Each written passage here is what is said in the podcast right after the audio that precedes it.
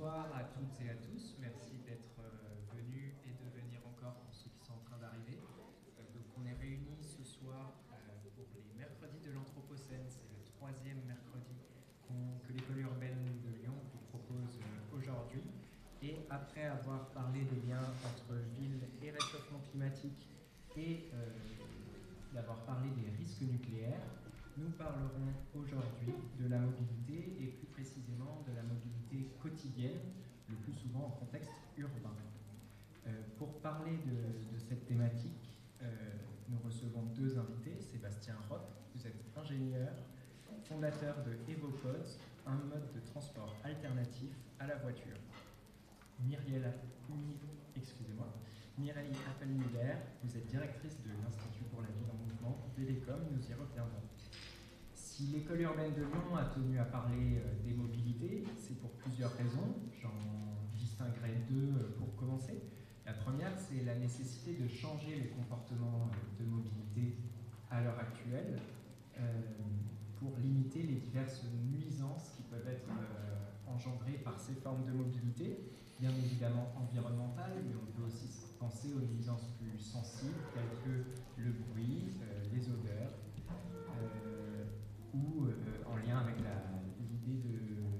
des villes et d'attractivité urbaine.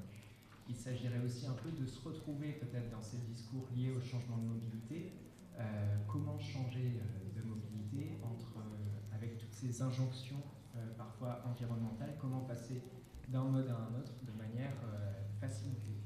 Une seconde raison de parler des mobilités dans ce moment qu'est l'Anthropocène, ce serait c'est de rappeler que la mobilité est devenue une composante fondamentale de la manière qu'ont les humains d'habiter leur planète. C'est une question qui se posait beaucoup moins euh, il y a encore 100 euh, ans, 80 ans, mais on va dire que depuis euh, après la Seconde Guerre mondiale et ce moment qu'on appelle la grande accélération, qui correspond à l'urbanisation et l'industrialisation du monde entier, eh bien, la mobilité est devenue partie prenante de la vie quotidienne très grand nombre d'individus.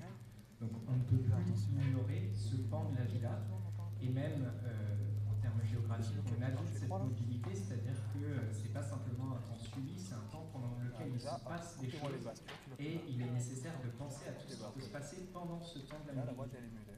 Donc peut-être pour commencer, vous pourriez vous présenter euh, l'un après l'autre, et puis nous dire rapidement votre lien avec la mobilité vos projets, euh, les instituts de rattachement, vos entreprises.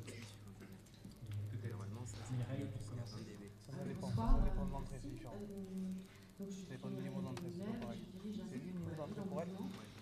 qui est un organisme qui travaille depuis presque une vingtaine d'années sur euh, les enjeux liés à la mobilité urbaine, qui depuis donc une vingtaine d'années à l'échelle internationale observe le comportement, les modes de vie, les pratiques, les espaces dans lesquels se fait, vous êtes fermé là. Le mode de projet, c'est-à-dire que euh, nous identifions une question que nous appelons une question orpheline, c'est-à-dire qui n'est pas traitée par d'autres. Comme on parle des maladies orphelines, euh, qui, n'ont pas beaucoup de financement, hein, parce qu'il n'y a pas un gros marché euh, pharmaceutique derrière. Et pourtant, euh, c'est en travaillant sur les maladies orphelines qu'on a pu faire des découvertes formidables dans le domaine de l'ADN, de la génétique, etc. Donc moi, je fais l'hypothèse que nos travaux ouvrent des champs intéressants en abordant toujours sous l'angle d'abord des modes de vie. Donc ça n'a rien à voir avec un institut statistique, vous n'êtes pas là pour mesurer les flux de mobilité. Non, c'est un, un, organisme qui, euh, qui, a un certain nombre de principes et d'axes de, travail. Le premier, c'est cette idée que, effectivement, comme euh, vous l'avez signalé au début, euh, la mobilité est partie intégrante de la modernité. C'est un fait de société, c'est un fait de mondialisation, c'est un fait économique, c'est un fait culturel, c'est un fait artistique. L'esthétique du XXe siècle est une esthétique liée au mouvement donc c'est dans cette culture de mouvement que, nous nous inscrivons, en observant les pratiques, les modes de vie, mais des modes de vie au-delà de la manière de bouger, mais le motif. Et le motif du mouvement, le mot est intéressant parce que le motif, c'est à la fois la raison pour laquelle on se déplace, et puis c'est aussi le chemin qu'on dessine et le territoire qu'on dessine par le déplacement. Donc on est sur une approche qui est à la fois technique sans doute, euh, parce que bah oui, euh, quand on se déplace, il y a quand même des technologies, mais qui est aussi organisationnelle, parce que on dit il faut changer les comportements. Bah, peut-être que avant de changer les comportements, on remet en cause des manières de penser le monde euh, et la structure de la mobilité, parce qu'il ne faut pas non plus culpabiliser l'individu qui a besoin de bouger. mais c'est aussi des solutions qui peuvent être sociales et culturelles. Donc c'est sur toutes ces dimensions que nous travaillons depuis une vingtaine d'années. Et depuis maintenant euh, trois ans, notre institut a été rattaché à un institut qui s'appelle euh, VDCOM, Véhicule décarboné, sa mobilité, qui est euh, un institut public-privé qui réfléchit sur ces dimensions de nouvelles énergies, intelligence artificielle. Donc on est un petit peu, j'allais dire, l'intrus sciences humaines de cet institut. Et pour vous, Sébastien euh, Bonsoir à tous. Euh, merci également de, nous avoir invités ici ce soir pour, pour vous parler de tout ça. Euh, donc moi, de mon côté, je suis ingénieur. donc ça, c'est une petite pique pour Mireille qui aura beaucoup de choses à dire dessus après. je suis ingénieur urbaniste de, de, formation et ça fait maintenant deux ans que je me suis vraiment spécialisé et concentré sur les questions de mobilité. Puisque comme on l'a dit aujourd'hui, la mobilité, c'est un peu le le squelette de la ville, enfin plutôt son, ses vaisseaux sanguins, c'est vraiment ce qui nous permet de nous déplacer, de, vivre la ville. Donc j'ai trouvé que c'était un sujet vraiment très important et très intéressant à étudier, euh, dans le sens où il impacte nos vies à tous. Euh, de quelque manière que ce soit. Et donc ça fait, euh, ça va faire donc bientôt deux ans qu'on travaille sur euh, le développement de formes de déplacement alternatives, dans le sens alternative, on va dire alternative à tout ce qui existe aujourd'hui, notamment la voiture, le, tramway, toutes les formes de déplacement existants, avec la question de se dire peut-être que si on, part des usages et des, habitudes de chacun, il, il est peut-être temps de repenser euh, les modes de transport existants pour en créer de nouveaux qui puissent répondre euh, aux besoins des usagers. Donc ce ne sont plus les, usagers qui doivent s'adapter à un mode de transport qu'on leur impose. C'est un mode de transport qu'on essaie de construire autour de ces usages-là pour qu'il y ait assez peu de concessions à faire, à faire ce qu'on appelle leur report modal pour par exemple abandonner leur voiture au profit d'un autre mode de transport. Euh, on va en parler tout de suite très rapidement. Bah oui. très bien. donc pour ça, on, a, on, a, on travaille depuis un an et demi, on a clarifié le concept depuis un an et demi qui s'appelle donc Evopods.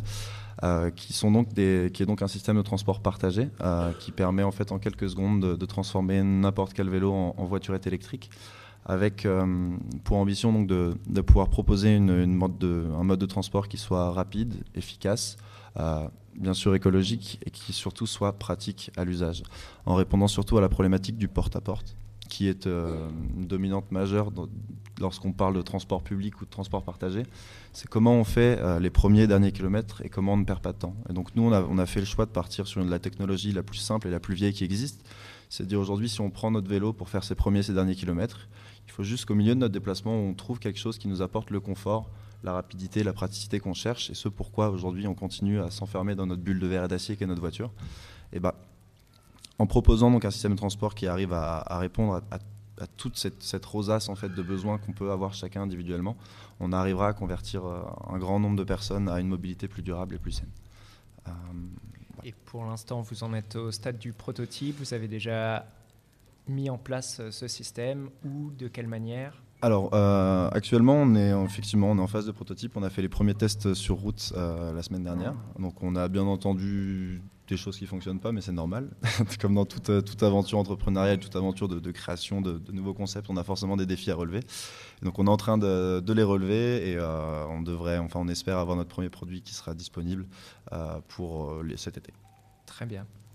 Donc la manière dont on va procéder ce soir, je vais proposer diverses entrées qui prendront, plus ou moins de temps selon ce que vous aurez à en dire, qui n'ont pas forcément de liens entre elles, mais qui devrait nous permettre, à l'issue de cette heure, d'avoir euh, circonscrit euh, un certain nombre de questions en lien avec ces mobilités. Et pour commencer, euh, je, vais, parler des hyperlieux mobiles. Donc, ça fait en fait référence à un texte publié par Rue 89 Lyon, qui est le partenaire des Mercredis de l'Anthropocène et qui a été rédigé par Mireille Appel-Muller.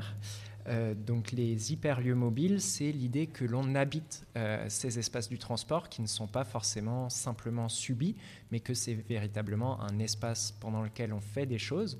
C'est aussi l'idée que euh, des, modes, des moyens de transport peuvent être le support d'autres activités. donc on développera ça, mais le premier exemple qui pourrait venir en tête, c'est celui du food truck. puisqu'on cuisine dans, un, dans un camion. Donc comment, Mireille, vous en êtes venue à parler de ça, à travailler là-dessus? Et est-ce que selon vous, c'est une tendance qui va s'accélérer? Alors, euh, cette question des hyperlieux mobiles, qui s'appelle hyperlieu mobile, on pourra revenir euh, sur cette notion euh, tout à l'heure, ça fait suite à des travaux que l'IVM, donc l'Institut pour la ville en mouvement, a engagés depuis plusieurs années sur les espaces du mouvement. Et nous avons en 2006 commencé un travail sur le thème de la rue, qui s'appelait La rue est à nous, point de suspension tous, c'est-à-dire euh, la question était le partage de la rue, partage euh, en posant la question de, ce terme. Euh, partage, ça veut dire je, mets en je partage un repas, hein, on met en, commun le même repas et puis on mange ensemble, ou bien on, se divorce et on partage. toi, tu prends le frigo et moi, je prends la machine à laver. Donc c'était en gros partage au sens de mise en commun ou séparation. Et donc on a travaillé sur tous ces sujets, la rue aussi comme média, comme espace de rencontre, comme espace public, pas seulement comme espace de flux ou de transit. Et euh, en travaillant sur ces sujets, on s'est aperçu qu'il y avait tout un champ qui était les activités euh, mobiles. Euh, on sait que les municipalités sont extrêmement sollicitées par des droits au stationnement, par des, gens qui demandent des dérogations. Ça va être l'infirmière qui demande de pouvoir stationner, le médecin à domicile, le livreur, l'artisan, le notaire ou le comptable qui fait le tour des entreprises. Il y a énormément de gens pour qui la voiture personnelle ou le petit utilitaire est un petit bureau et c'est son espace de travail. Donc on s'est dit, là, il y a un champ à explorer, et il était impossible, et ça l'est toujours d'ailleurs, de trouver une catégorie, c'est-à-dire de mettre sous une seule catégorie cette impensée de la mobilité qui est euh, euh, l'accumulation d'activités en mouvement, ou qui exigent le mouvement, et qui ne sont pas uniquement liées à déplacement des personnes et déplacement des biens. Quand on parle de mobilité en ce moment, tout le monde en parle je dire, euh, tout le monde s'en mêle et personne ne s'en occupe, comme disait je ne sais pas qui. Mais euh, euh, on parle du déplacement des personnes. Alors voilà, vous prenez votre voiture pour aller au travail, c'est pas bien, prenez une bicyclette qui va être augmentée par l'électrique, ou bien la logistique. La logistique, c'est très compliqué, c'est le type à vélo au dernier kilomètre, etc. Et puis il y a un impensé. C'est tout ce monde des activités. Alors évidemment, la première chose à laquelle on pense, c'est le food truck. Mais le food truck, c'est l'arbre qui cache la forêt. C'est-à-dire qu'on on a décidé d'explorer. donc on a appelé tous nos contacts partout euh, en Amérique latine, en Chine, en Europe, en Corée, etc., en leur disant racontez-nous ces activités en mouvement. Le food truck, c'est-à-dire qui est devenu un truc un peu, un peu mode, en fait c'est un arbre qui cache la forêt, qui est intéressant parce que c'est un petit peu, euh, je ne vais pas utiliser l'expression, il faut que j'en trouve une autre parce qu'elle est très très vulgaire et à la radio ça ne se fait pas, mais en gros le food truck il vient là où il se passe quelque chose. C'est-à-dire, vous avez, euh, je sais pas, un concert, oups, tac, vient se pluguer le food truck. Vous avez euh, une manifestation euh, dans la rue, tac, vient se pluguer le food truck ou le marchand de merguez. C'est-à-dire qu'il est celui qui va accompagner tout type de manifestation dans l'espace public. Et la forêt derrière, c'est les écoles mobiles, c'est les cinémas mobiles, c'est les hôpitaux mobiles, c'est euh, les caravanes dentaires euh, euh, dans le désert, c'est les bus de, méditation, c'est les bus de sport, c'est le yoga, c'est le, camion qui suit les activités sportives et qui fait de la cryothérapie. On s'est aperçu qu'il y avait un monde de l'activité mobile absolument inconnu, pas observé, qui fabrique une espèce d'esthétique aussi de la mobilité, parce qu'il y a ceux qui sont invisibles, parce qu'ils n'ont pas le droit de se stationner. Hein, qui, on, parle du cul du camion, hein, quand même, hein, de, la petite vente un peu illicite. Mais il y a aussi, euh, cette espèce de monde de, déploiement euh, kitsch, euh, de décoration qui fabrique un paysage urbain. Et voilà, peut-être qu'on pourra continuer un petit peu là-dessus. Mais c'est un, un lieu très très important qui montre que effectivement déjà les activités en mouvement sont elles sont éternelles. Hein, c'est le colporteur du Moyen Âge. Ça, a toujours existé, mais il y a quelque chose qui est en train de se passer et qui montre que ça, peut prendre des proportions beaucoup plus grandes. Mais c'est déjà, euh, c'est déjà la connectivité. C'est les réseaux sociaux, c'est le GPS, c'est le temps réel. C'est-à-dire, on parlait de ce food truck qui vient de se pluguer à l'événement, il peut, se pluguer à une rave party qui a été improvisée. C'est une espèce de euh, flash mob sur roue. Vous savez, les flash mobs, c'est euh, tac, en, cinq minutes, on se donne rendez-vous et on fait une performance dans un espace public sans qu'il ait été annoncé euh, à l'avance. Eh bien, il y a des choses comme ça qui peuvent se passer et qui, euh, qui, montrent que des activités peuvent se déployer, activités sociales, commerciales, euh, culturelles, sur roue, et que aussi dans notre activité de mouvement peut se passer des choses et on peut comment dire enchanter ou commercialiser cet espace-temps du mouvement. Merci. Est-ce que Sébastien, vous, dans le développement de, de votre Evopods, euh, vous intégrez cette idée qu'on peut faire autre chose à partir du, du, moyen de transport ou pendant même le temps du transport? Euh, On va dire Pas que si, en fait, si, si, en quelque sorte, en fait, on a, on fait le choix de de, de, pouvoir retrouver tous les usages qu'on peut avoir dans une voiture, par exemple, dans notre, dans notre moyen de transport. Mais nous, quand on parle d'hyperlieu... Par exemple, la radio Par exemple, exactement, la radio, mais encore une fois, dans, dans une logique de sobriété technique. C'est-à-dire qu'on a fait le choix de ne pas intégrer, par exemple, d'enceinte Bluetooth dans notre capsule, parce que ça fait des matières premières en plus, ça fait des coûts en plus, ça fait des risques de casse, ça fait de la maintenance. Donc on a simplement, par exemple, un, un système d'amplification passif euh, qui permet de vous poser votre smartphone et vous pouvez écouter votre radio euh, comme on vous semble, sans avoir de pression supplémentaire sur les matières premières ou de coûts supplémentaires. Euh, parce que voilà, la, question de l'hyperlieu aussi euh, qui, me fait relativement, relativement peur, c'est cette notion de, de surtechnologie. Euh, Est-ce qu'on a besoin vraiment aujourd'hui d'une voiture connectée dans laquelle on va pouvoir jouer Angry Birds sur une tablette d'un mètre cinquante pendant qu'on va au travail?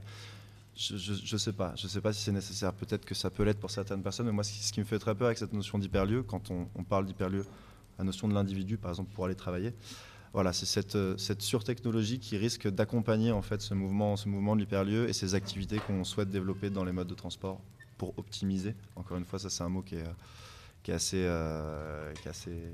qui fait assez peur parce que moi, des fois, quand je rentre du travail, enfin que je rentre d'un rendez-vous et que j'ai une demi-heure de voiture, bah, c'est aussi le moment où je fais rien J'en suis très content. Ça me permet de déconnecter de ce qui s'est passé avant pour arriver chez moi, arriver dans, une autre ambiance. Et je suis, j'ai quitté ma vie professionnelle, j'arrive dans ma vie personnelle. Et c'est aussi un moment de, relâchement. Donc, est-ce que ces hyperlieux, c'est pas aussi un risque de toujours nous maintenir en haleine et que du coup, on n'arrive vraiment jamais à déconnecter? Déjà qu'on est sur, sur sollicité par nos smartphones avec 40 notifications par, par heure, nous disant regardez ça, regardez ci, regardez ça le risque avec ces hyperlieux, quand on parle donc voilà, à l'échelle du véhicule individuel, ce, serait ça selon moi. Très bien. Oui, bien sûr. Oui, non, mais je, reprends parce que je suis complètement d'accord euh, avec Sébastien et, je pense qu'effectivement, nous avons fait ce travail d'observation de, ce qui existe, des choses les plus euh, bricolées, les plus bidouillées, les plus sobres, jusqu'aux jusqu'aux projets les plus sophistiqués, en regardant euh, ce qui émerge et aussi pour qu'à partir de là, on puisse se poser un certain nombre de questions de questions sur les risques, sur, euh, au fond, euh, on peut fabriquer avec ça des pièces urbaines supplémentaires, mais ça peut être aussi des formes de privatisation de l'espace urbain. Comme on peut aussi, avec ça, décider, et c'est des questions, pour ça que la mobilité n'est pas qu'une question technique, c'est des questions politiques, c'est des questions de vision de la mobilité, de la ville que nous voulons. Mais ça peut être un formidable euh, outil pour les zones qui sont un peu déshéritées, où tu, vas fabriquer de l'urbanité temporaire, où tu peux euh, animer un certain nombre de, lieux qui sont euh, peu, peu, peu desservis, qui ont peu d'aménités. Euh, on a besoin effectivement aujourd'hui de technologie. On ne peut plus remplir ses papiers administratifs à la main. On n'a plus personne pour nous accueillir dans les bureaux, dans les villages ou dans les zones peu desservies.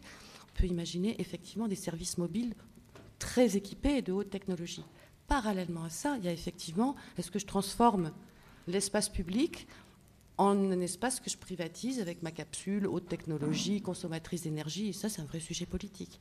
Et juste pour continuer sur, euh, parce que je trouve que le projet de Sébastien est très intéressant, je trouve qu'il est très intéressant parce que justement, il est à la fois technique, et sobre. C'est-à-dire que c'est aussi une idée de, recyclage, de bidouillage. Je transforme un vélo en, voiture. C'est-à-dire qu'en fait, on reprend les choses à l'envers. C'est que le vélo a été considéré un petit peu comme le moyen de transport du pauvre. Hein. C'était l'ouvrier euh, euh, qui, euh, qui, allait à l'usine à vélo et le patron dans sa grosse voiture, bon, et son chauffeur et tout ça. Et aujourd'hui, on, est en train de se dire que le vélo, il a du sens et puis qu'il exprime des choses qui relèvent aussi de la modernité. Mais en même temps, on ne peut pas faire 50 km à vélo sur l'autoroute par jour, etc. On a aussi besoin de protection, on a aussi besoin de sécurité. Mais cette idée de finalement euh, retransformer, faire du deux roues, du trois roues, euh, de la petite chose qui me protège, avec de l'énergie propre, qui soit sobre, je trouve ça intéressant. Dans les observations qu'on a pu faire, on a par exemple découvert un, en Afrique euh, un, un, une start-up hein, qui a inventé un système qui est un vélo équipé avec les panneaux solaires. Et c'est le vélo, il apporte l'énergie. C'est vient pas piquer l'énergie des réseaux, etc. Il apporte l'énergie et le réseau. C'est-à-dire qu'il va dans les zones où il y a peu d'accès à l'énergie, avec un petit bloc qui permet de venir recharger son téléphone portable, parce que tout le monde aujourd'hui a besoin d'être connecté. Et puis en même temps, on fournit le Wi-Fi. Ce qui fait qu'en fait, ce petit vélo avec sa petite plaque euh, de panneaux solaires, qui, qui est rien sur le plan Mhm. technique, il apporte tous les réseaux. Et il apporte de l'urbanité parce qu'effectivement, les gens se précipitent pour recharger, pour discuter, pour téléphoner, et c'est là où on va parler d'hyperlieux, pour euh, communiquer et entre eux sur place et avec le, le- le reste du monde, parce qu'ils ont beaucoup de familles euh, qui sont un petit peu dispersées euh, dans le monde entier. Et là, ça fabrique des espaces publics. Et c'est ça aussi qui nous intéressait, comment on peut bidouiller, bricoler, être sobre et en même temps connecté au monde. Je vais rebondir sur euh, ce que vous avez évoqué rapidement, la privatisation euh, de l'espace, euh, un certain nombre de savoirs sur l'espace aussi. Donc c'était plus une question pour Sébastien. Euh, si j'ai bien compris, vos Evopods euh, seraient disponibles dans des sortes de stations, un peu comme les vélos en libre service. Mhm. Euh, dans quelle mesure les données que récolteraient ces... Enfin, qu'est-ce que vous ferez de ces données qui récoltent des stations? À qui elles pourraient bénéficier? À qui vous allez les communiquer? Puisque ça implique que les savoirs sur les villes et les mobilités des gens euh, ne soient plus forcément aux mains des villes. Alors si, nous, no- notre parti pris, c'est de, travailler vraiment avec les villes, donc euh, de, faire ce qu'on appelle des délégations de services publics, enfin, de vraiment travailler avec les collectivités. On n'est pas une entreprise privée comme ça peut se faire avec les Lime, les, les Ofol, les Gobi Bike, etc., qui viennent, qui jettent leur vélo, et ensuite c'est débrouillez-vous avec ça, nous on collecte les données effectivement, et on les revend.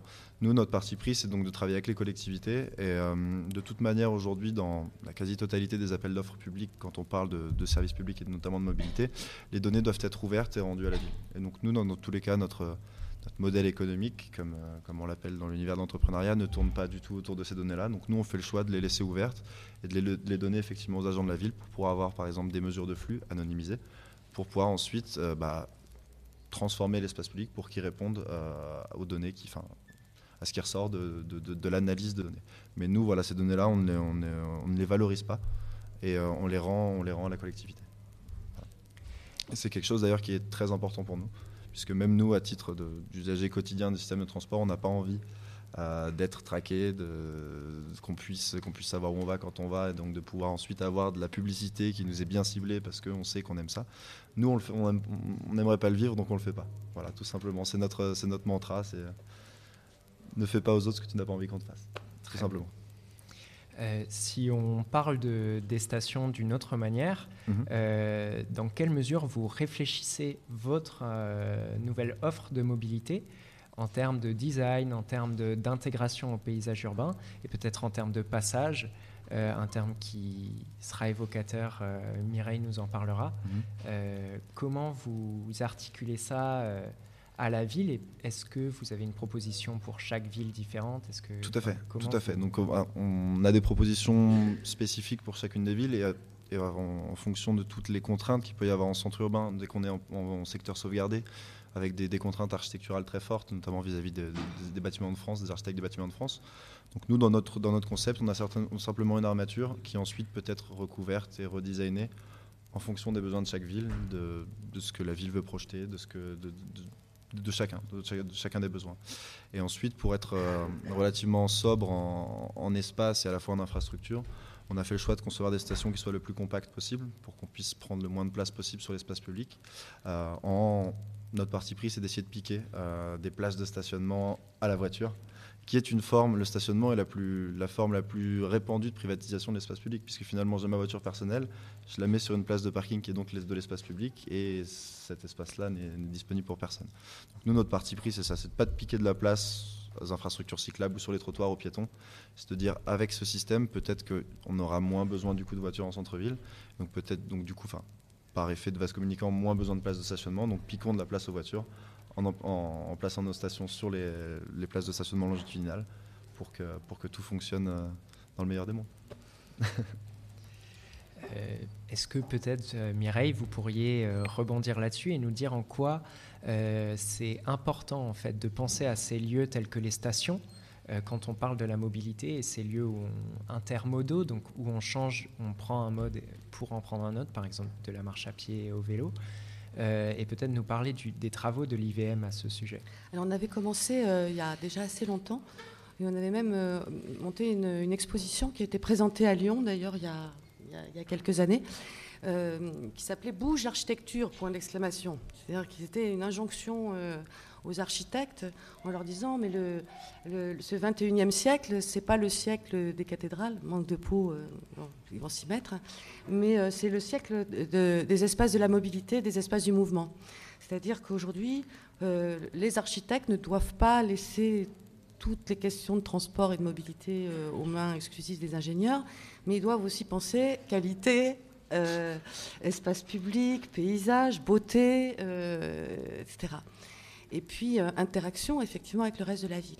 donc nous avions fait un recensement de tout ce qui se faisait depuis la petite station de bus jusqu'à la grande gare de TGV, en montrant d'ailleurs que c'était déjà des hyperlieux, c'est-à-dire des lieux où on ne vient pas seulement changer ou attendre un mode de transport, mais où peuvent se, là aussi se connecter un certain nombre d'activités, d'échanges, euh, d'interactions, et qu'au fond, l'espace physique lié à la mobilité peut être un espace de service qui excède largement la question du transport. Donc on avait commencé à travailler là-dessus, j'ai évoqué la rue, et puis dernièrement, on a choisi de travailler sur un sujet qui est euh, qu'on a appelé passage, euh, espace de transition pour la ville du 21e siècle. Passage, ça évoque pour les gens qui sont un peu sensibles à l'histoire urbaine, à l'histoire du 18e ou du 19e siècle, c'est les passages qui ont été décrits euh, par le philosophe Walter Benjamin, les passages euh, euh, vitrés, raccourcis entre les blocs d'immeubles qui abritaient des activités un peu illicites, qui ont été beaucoup décrites d'ailleurs par les surréalistes, hein, les, les marchands de timbre, il y a des types de commerces qu'on ne trouve nulle part ailleurs que dans les passages, etc.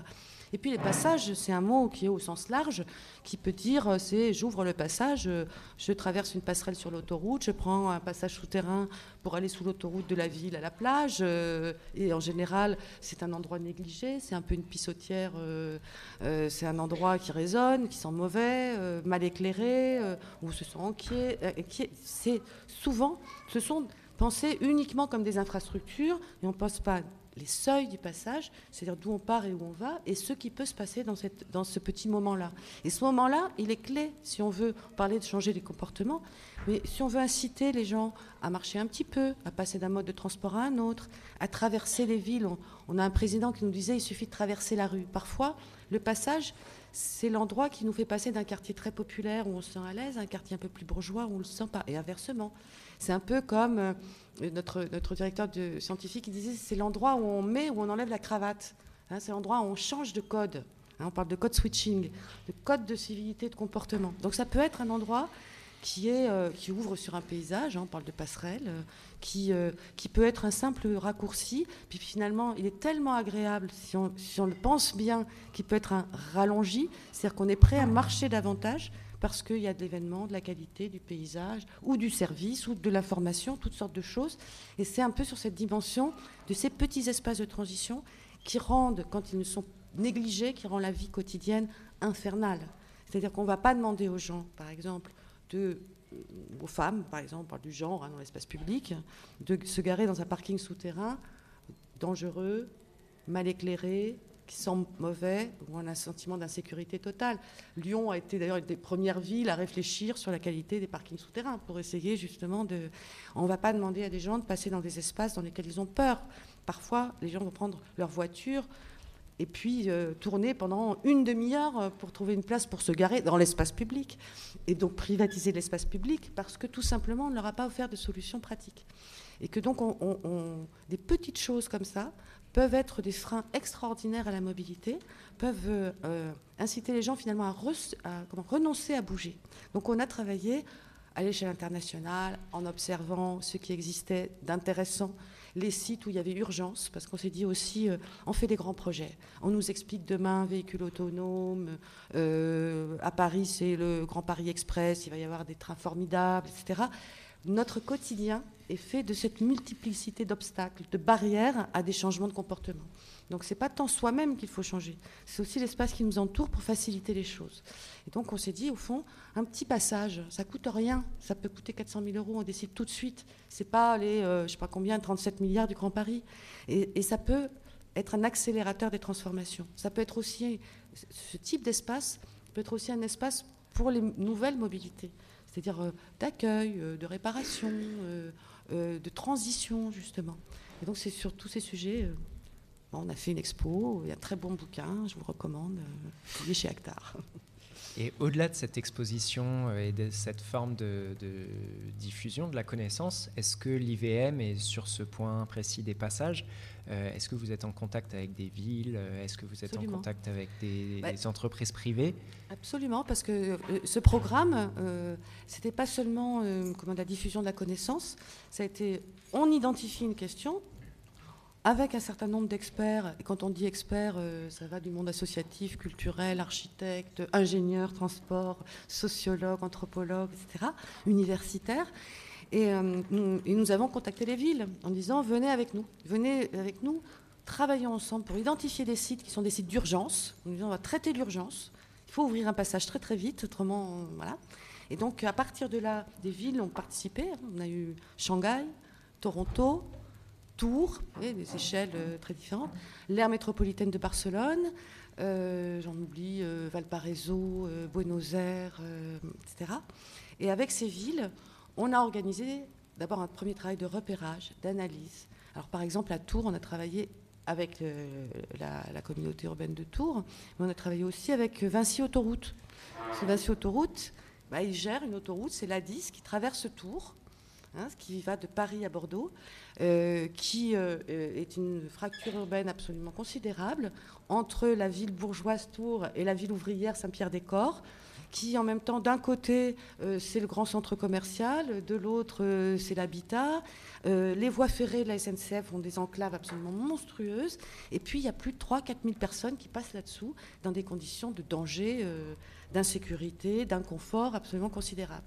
Et là, on a organisé des concours d'architecture et d'urbanisme et de paysage. L'idée n'était pas d'avoir un beau dessin sur la table, mais on a sélectionné des équipes avec des déclarations d'intention, comment ils, comment ils, intégraient cette question des passages avec la mobilité globale de la ville. Et puis on les a invités, on a sélectionné sept équipes internationales dans chaque lieu, et on faisait une semaine d'atelier où ils rencontraient euh, les habitants, euh, le monde associatif, les entreprises impliquées dans le projet, les, les acteurs politiques, la ville, etc., pour faire un projet en disant vous faites un projet en étapes, vous restez dans une logique de, de sobriété des coûts et faire vite pour changer. On avait un slogan, c'était la petite échelle qui change tout ou presque. Bon, mais en tout cas, qui amorce du changement tout de suite, dès maintenant et sans attendre le grand projet. Donc oui, bien sûr, on travaille beaucoup avec les acteurs locaux. Je vais rebondir sur une autre idée euh, que vous avez abordée, celle de la question des échelles et des différentes villes. Euh, dans quelle mesure, Sébastien, votre euh, projet est adaptable à d'autres formes de villes que les métropoles, puisque c'est souvent là qu'on a l'impression que se centralise et la recherche et l'innovation sur les mobilités. Or, la mobilité, c'est un enjeu quotidien pour euh, tous les territoires. Pour tous les territoires, exactement. Donc nous, déjà, on a, on a l'avantage d'avoir ce- système de, stations, effectivement, qui est ensuite dimensionné et phasé à l'échelle de la ville. Euh, donc on peut avoir un dimensionnement, peu importe en fait. Le- la question, c'est juste de faire des études urbaines en amont pour s'assurer que ça réponde bien aux besoins, des habitants, aux besoins des, cita- des citadins, des citoyens. Euh, donc de placer les stations au bon endroit pour ensuite créer un réseau, peu importe l'échelle, finalement, ce qui est important, c'est plutôt la densité de la maille. Euh, donc euh, qu'on soit sur une ville comme Lyon ou sur une ville comme, comme Alès ou, ou Tours, c'est finalement les enjeux effectivement sont les mêmes.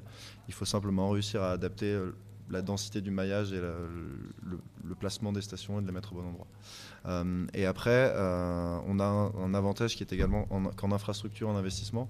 Finalement, nos capsules, en étant sobres, euh, sont assez peu coûteuses. Et donc, dans ce cas-là, peuvent rentrer entre guillemets dans les budgets de, tout type de collectivité, de la plus modeste à la, à la plus grande. Et pour finir, on travaille également sur, sur un autre projet à côté de ces stations qui, lui, est, est vraiment plus sur euh, l'idée des, petites, très petites villes, voire, voire rurales ou néo-rurales. Donc on travaille aussi sur des systèmes de, vélos partagés low cost, basés 100% sur des vélos recyclés. Euh, donc sur la base d'une méthodologie open source qu'on a, qu'on a empruntée à, à des Slovènes, qui faisaient fonctionner ça sur un campus slovène euh, parce qu'il n'y avait pas d'autres moyens. Donc les étudiants en fait se sont mis, mis sur le, coup et ils ont dit bah, nous on va se faire notre, notre système de Vélib. Donc nous aujourd'hui ce qu'on propose aussi pour les, pour, les, pour les toutes petites villes qui n'ont pas les moyens d'avoir des systèmes de vélos partagés un petit peu plus, un petit peu plus modernes, un petit peu plus, euh, pas- On leur propose de les accompagner sur cette, sur cette démarche-là avec de l'open innovation, avec des vélos recyclés. Et on a une expérimentation qui tourne en ce moment donc à, à Soissons, qui est une petite ville de 30-40 000 habitants, avec des résultats super positifs et un, et un, retour surtout de la part des, donc de la part des Soissonnais. Euh, vraiment très très positif, notamment sur la question de l'emploi et de l'insertion qui nous a, enfin, qui a permis aux Soissonnais, enfin beaucoup de Soissonnais de, de pouvoir se redéplacer et de redécouvrir le vélo. Puisqu'à Soissons, on s'est dit, il pleut, il y a des pavés partout, donc mettre les gens en vélo, ça va pas être facile. Et finalement, si, en fait. Si les gens ont un moyen de se déplacer qui soit facile, pas cher et qui puisse leur permettre de se rendre d'un point A à un point B, bah, finalement, ils l'utilisent. Euh, voilà, sur ce, sur ce sujet-là, parce qu'effectivement, il y, a un vrai sujet sur la mobilité en, en, zone, en zone rurale et dans les petites villes, qui aujourd'hui n'intéresse pas tous les acteurs euh, qu'on peut voir ici, la trottinette électrique. Euh, à Paris, on a 10 opérateurs de, de trottinettes en libre-service. Quand est-ce qu'ils arriveront à Vesoul ou, eh ben, Pas tout de suite, parce que simplement pour des questions économiques, euh, ces marchés-là ne les intéressent pas. Alors qu'effectivement, la mobilité est un droit, qu'on soit dans une grande ville ou dans une, petite ville, on doit avoir la possibilité de le faire. Et l'IVM par rapport à ces petites villes, c'est quand même l'Institut de la ville en mouvement. Euh, Est-ce que vous vous saisissez aussi de ces, ou vous avez peut-être plus de mal à vous saisir de ces petites villes euh, françaises notamment bon, On ne les saisit pas, les pauvres. euh, mais euh, à partir du moment où on considère, et je pense que ça fait partie de la philosophie de votre école urbaine de l'Anthropocène, que nous vivons dans l'urbain généralisé, la petite ville ou même la zone rurale est urbaine. C'est-à-dire nos modes de vie sont urbains, nos besoins de mobilité sont urbains. Alors évidemment, selon qu'on habite dans une zone peu desservie par les transports, assez loin, il n'y a quand même rien de mieux que la voiture individuelle. C'est pratique, puis pendant les 20 minutes, on est tranquille, on rêve, ou on téléphone, ou enfin, des trucs qu'on n'a pas le droit de faire, mais c'est quand même un endroit très très agréable, donc il faut trouver euh, des alternatives, et des alternatives pour ceux qui n'ont pas accès à la voiture, et qui sont très très très nombreux, euh, en ville comme euh, dans les zones rurales. Donc on a commencé à travailler sur cette question du pluriurbain, de parler du périurbain, mais en tout cas de ces formes urbaines qui sont plus ou moins denses et dans lesquelles les besoins ou les pratiques vont être différentes à cause des distances, à cause aussi de la voirie, parce que quand on parle des villages ou des petites routes ou des petites villes qui sont en fait, euh, je sais pas, on va parler du centre de Soissons, mais Soissons hyper connecté à, toutes les bourgades et, et, et à son pluriurbain, donc on vit en voiture. Et les routes sont des départementales, des petites routes, des routes pour la bagnole. Je ne sais pas si on laisserait notre enfant de 12 ans euh, à vélo entre euh, euh, soit son centre, par exemple, et le village où il habite, euh, ou la zone, d'activité, qui en général est quand même en dehors du centre. Quand on raisonne beaucoup, beaucoup centre et les villes moyennes, on voit bien que les activités se sont beaucoup déplacées en dehors de ces centres denses, plus que dans des villes comme Lyon, ou Paris, ou les grandes métropoles, où il y a une intensité urbaine dans la ville-centre qu'on ne retrouve pas dans les villes moyennes. Donc là, ça veut dire que les questions de mobilité ne sont pas du tout les mêmes, qu'elles ne se posent pas de la même manière. Ça veut dire repenser peut-être l'échelle de, la... Il transformer la route en rue, c'est-à-dire comment on peut transformer ces petites routes départementales et faciliter donc l'accès, j'allais dire, aux, aux, aux, mobiles plus vulnérables. Donc euh, moi, je me dis, qu'à la limite, ton, ton système de, de, de, dire de coquille euh, électrique, c'est ta coquille, euh, oui, parce qu'il y a un sociologue qui explique, hein, euh, l'individu, il est, on a des coquilles, alors on a la grosse coquille dans la voiture, et puis un peu comme le comme le comme l'oignon, hein, on enlève une pelure, une pelure, et à la fin on est quasiment nu quand on est un piéton ou quand on est à vélo. Hein. Et donc cette question, quand même, pour moi, ta coquille, elle l'est pour les villes moyennes, elle l'est pour le pluriurbain plus que le vélo un peu retapé. Parce qu'à la limite, le vélo retapé, si c'est pour du plat euh, dans, une, dans une ville dense, ça le fait. Si c'est pour des routes euh, qui ne sont pas tout à fait adaptées, où, euh, où ça roule un peu trop vite, où c'est difficile de doubler, où ça grimpe, etc., et ben, là, une protection, c'est quand même pas inutile. Donc on a travaillé là-dessus, on a travaillé sur les arbitrages entre justement résidentiel, parce que la mobilité c'est aussi lié euh, ben, aux activités des uns et des autres, l'école des enfants, le travail de monsieur, le travail de madame, etc. Et puis on a vu comment, euh, en fait, il y a des, formes qu'on pourrait imaginer. On avait travaillé avec la banlieue de Rennes, qui sont de mélanger, c'est-à-dire qu'il n'y a pas une solution. Je, critiquais tout à l'heure euh, hors euh, micro, là, je disais ça m'agace ce solutionnisme, c'est-à-dire cette idée que à chaque problème il y a une solution technique, à chaque problème il y a une complexité de raisons, de motifs, hein, on parlait des motifs tout à l'heure, et il y a euh, des solutions qui sont et, enfin le mot clé c'est ET, c'est il faut de l'information, il faut de la solution technique, il faut de l'organisation, il faut de la volonté politique, il faut de l'aménagement urbain, et en particulier, il faut de l'éducation. Parce que, euh, euh, j'allais dire, quand on est né dans une famille qui voyage, qui fait du tourisme urbain, qui sait comment on prend le métro à Londres, comment on prend le métro à Lyon, comment on prend le... Moi, à Lyon, j'arrive, je suis parisienne, je n'ai pas compris, le ticket, c'est une heure, je crois. À Paris, c'est un voyage. Euh, quand on a voyagé, on sait qu'il y a des codes, on sait qu'il y a des manières de faire et qu'il y a une série de solutions dans des systèmes à peu près équivalents. Mais quand on n'a jamais voyagé, c'est terrifiant. Donc ça s'apprend la mobilité, ça s'apprend les solutions euh, alternatives, même le plaisir de forme un petit peu, euh, un petit peu sobre ou un peu bidouillé. Ce plaisir-là, c'est un plaisir culturel. Donc il faut apprendre la mobilité, il faut donner des informations, il faut offrir des solutions pratiques, adaptées à des gens qui ne peuvent pas faire de vélo, mais qui ont besoin d'être accompagnés, euh, ou des, des types d'accompagnement. Et ça va dans le cadre d'une politique globale aussi d'aménagement des territoires. Cette question de l'éducation, de l'accessibilité est extrêmement importante puisque euh, bien souvent on entend parler de la mobilité euh, des usagers sans distinction de ces, de ces différents usagers. On a parlé d'une première distinction tout à l'heure, celle du genre, euh, mais il y en a plein d'autres. Donc comment, en tant qu'ingénieur, Sébastien, vous vous introduisez dans la conception d'une offre de transport euh, ces différentes composantes de la mobilité, qui sont ces différents publics. Et vous, par exemple, en termes d'accessibilité euh, sociale, de genre, euh, comment vous intégrez ça à la création de votre produit? Alors nous, on a eu, on a, créé cette forme de, coquille euh, à l'origine simplement par une question de design, une question d'attrait. Et finalement, on s'est rendu compte que on, a, avait beaucoup de retours de la part de femmes qui nous disaient, moi, je me sens pas très en sécurité de rentrer en, vélo, par exemple, et de, rouler sur la route parce que justement, il n'y a pas d'infrastructure cyclable adaptée. Et j'aimerais beaucoup utiliser votre coquille parce que je me sentirais dans un, dans un endroit agréable, dans un endroit fermé, sécurisé. On a aussi beaucoup de personnes âgées qui, euh, qui nous ont contactés en nous disant ben Moi, euh, j'habite, bon, je suis de, Montpellier, donc j'habite à Grabel, une commune qui est à 10 km du centre-ville de Montpellier. Euh, j'ai plus de voiture, enfin dans tous les cas je me sens plus de conduire. Il n'y a que le marché dans mon, dans mon bourg et finalement ça suffit pas pour faire toutes mes courses. Ça m'intéresserait pas mal votre truc puisque je me sens pas non plus de faire du vélo et il y a le côté assistance électrique qui m'aiderait bien à aller, aller par exemple faire mes courses. on a également une, une, autre dame qui nous a contacté qui est une, une dame italienne euh, qui nous a trouvé sur Internet et qui nous a contacté. C'était très touchant. Qui nous a dit ben, Moi, ma fille, euh, ma fille est handicapée. Euh, elle ne peut pas conduire et elle n'a pas envie d'avoir un vélo à trois roues. Vous savez, les, vélos que peuvent avoir certaines personnes à, mobilité réduite. Elle nous a dit ben, elle aimerait beaucoup, enfin, elle aime beaucoup en fait vos capsules parce qu'elle a, le sentiment d'être comme tout le monde en fait. Donc on s'est rendu compte par la force des choses que ben, finalement cette forme, ces capsules, ce, cet objet qu'on avait designé, par essence, avait, avait cette notion de, de, rassemblement autour qui, convenait à chacun pour son usage, chacun pour ses raisons, et qui finalement arrive à fédérer relativement beaucoup de, beaucoup de monde.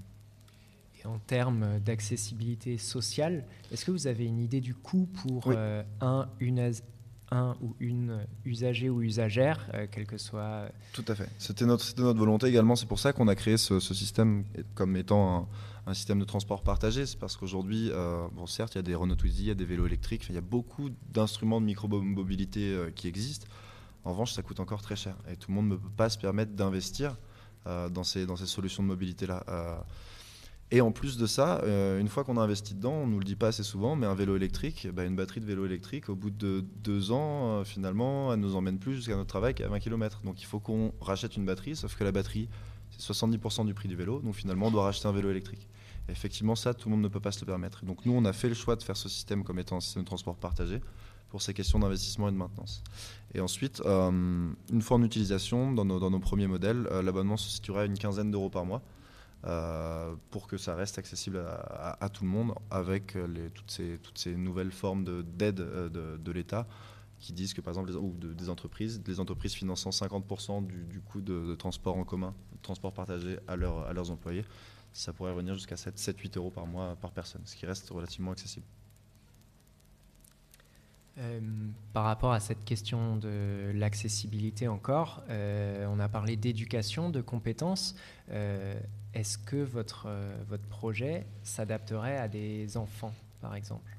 Alors, nous, on a fait le choix, les enfants, de les mettre à l'arrière pour des questions de sécurité. Donc, c'est pour ça qu'on a développé des capsules avec un siège à l'arrière, pouvant permettre, ben, comme on le disait, on parlait d'usage. Moi, le matin, euh, je dois emmener mes enfants à l'école en allant au travail, donc du coup, j'ai besoin d'une place à l'arrière. Donc, nous, on a fait le choix d'intégrer cette place à l'arrière. Et le soir, eh ben, c'est ma femme qui va récupérer les enfants et moi, je dois aller faire des courses. Donc, c'est pour ça que la place à l'arrière se transforme en un coffre, par exemple. Donc, on a vraiment essayé de regrouper un maximum d'usages pour la bonne et simple raison qu'aujourd'hui, il y a deux chiffres qui sont assez, euh, assez parlants. De mémoire, c'est que 61% des Français donc, vont, chercher les enfants euh, ou vont faire des courses sur le chemin du travail, et que 68% des Français restent fidèles à un seul mode de mobilité. C'est-à-dire que si j'ai besoin de ma voiture le mercredi pour aller faire mes courses, et ben finalement, par habitude, je vais garder ma voiture du lundi au vendredi. Et donc nous, c'est pour ça que dans notre, conception même, on s'est dit il faut qu'on arrive à regrouper tous les, tous les usages potentiels, tous les motifs de déplacement en un seul objet pour pouvoir, enfin, pour ne pas aller contre cette notion d'habitude. Parce qu'on est assez peu finalement, enfin, assez peu de personnes ont le réflexe de dire bah, lundi, j'ai besoin de ma voiture pour aller chercher mon enfant à l'école ou l'emmener au foot. Je vais prendre ma voiture. Le mardi, j'en ai pas besoin, je vais prendre le, métro, euh, et ainsi de suite. Voilà, on reste fidèle à une seule, euh, une seule pratique modale. Donc c'est pour ça qu'on a fait, on- a fait ce choix. Et est-ce que euh, les villes, euh, un certain nombre d'entreprises, je pense par exemple aux grandes surfaces, Mhm. euh, elles sont elles aussi dans un, dans un certain schéma d'habitude? Donc par exemple, comment est-ce que vous avez réfléchi à la manière dont vous alliez garer votre Evopods le temps des courses, Oui. comment ils s'intégraient au tissu urbain ou au parking Est-ce que vous avez discuté avec des gens? Est-ce que les gens sont flexibles sur faire de la place à ce, à ce nouveau moyen de transport? Alors en supermarché, on a aujourd'hui des belles nappes de béton qui font plusieurs hectares, qui nous permettent de garder des milliers de voitures. Donc on devrait potentiellement trouver quelques places pour quelques dizaines de capsules. En tout cas, je l'espère. Encore une fois, notre objectif, c'est de piquer un peu de place aux voitures et si on y arrive, c'est- tant mieux. Et après, en termes, d'utilisation d'une fonction, effectivement, sur l'application mobile, vous pouvez euh, verrouiller la capsule avec votre vélo dedans, ce qui sécurise en plus votre vélo. Le temps d'aller faire vos courses, vous ressortez du supermarché, vous pouvez remettre vos, vos, courses dans, le- coffre et, continuer votre déplacement en classique. Voilà, encore une fois, on a, vraiment fait un mode de transport. C'est pas l'usager qui s'adapte euh, au mode de transport, c'est le mode de transport qui a été conçu pour être adapté à ses besoins. Très bien. Eh bien, euh, l'heure va toucher à sa fin. Euh, je vous remercie Sébastien, Mireille d'avoir participé à cette émission et euh, on vous donne rendez-vous la semaine prochaine à la même heure, même lieu, même site internet pour ceux qui nous suivent en live ou en podcast. La thématique abordée sera celle du design, de la démarche artistique et de l'anthropocène. Je vous remercie. Merci beaucoup. Merci. Merci.